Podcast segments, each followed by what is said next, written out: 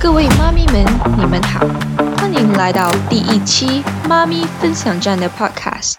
我是 Janelle，我曾经是一名补习老师，也是一名育儿师。今天我们来聊一聊父母的情绪对孩子的身心灵健康的重要性。如果父母控制不好情绪时，就会对犯了错的孩子发脾气。可是这时，你有没有发现到，无论你怎么骂你的孩子，甚至打你的孩子，他们都会紧紧跟着你，还会哭着抱你，因为他对你的情感有依赖。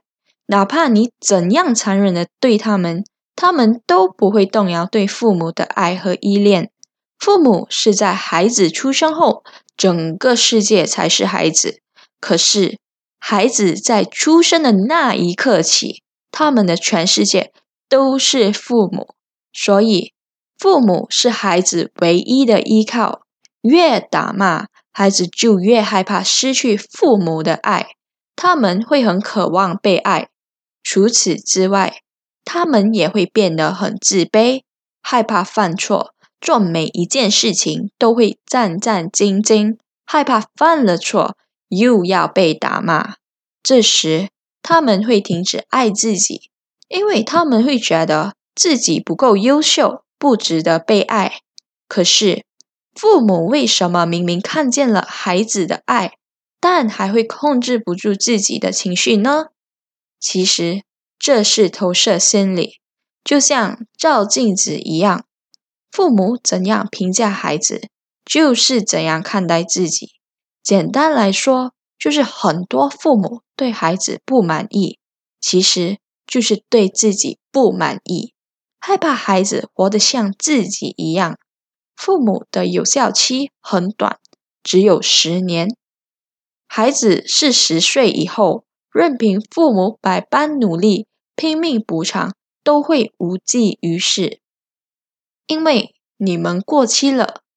那么，在这个有效期里，成为什么样的妈妈，养育什么样的孩子，拥有怎样的亲子关系，我们都可以自己选择，也可以自己努力。那么，要怎么控制不对孩子发脾气呢？每当想发火时，请记住这一句话：发火不是最终目的，我们的目的是今后少发同样的火。少犯同样的错误，少走重复的弯路。想清楚这三件事：第一，你的目标真的适合孩子吗？第二，不能接受的真的不被允许吗？第三，并不能妥协的找到解决的方法。培养自信比纠正孩子错误更重要。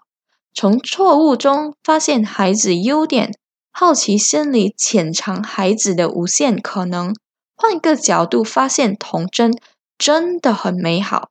育儿之路就是自我修行的最佳之路，成就的不光是孩子，更是你自己。好了，今天的分享就到这里。欢迎妈咪们在底下留言，有什么问题或苦恼着你的。欢迎留言给我知道，我们可以一起讨论哦。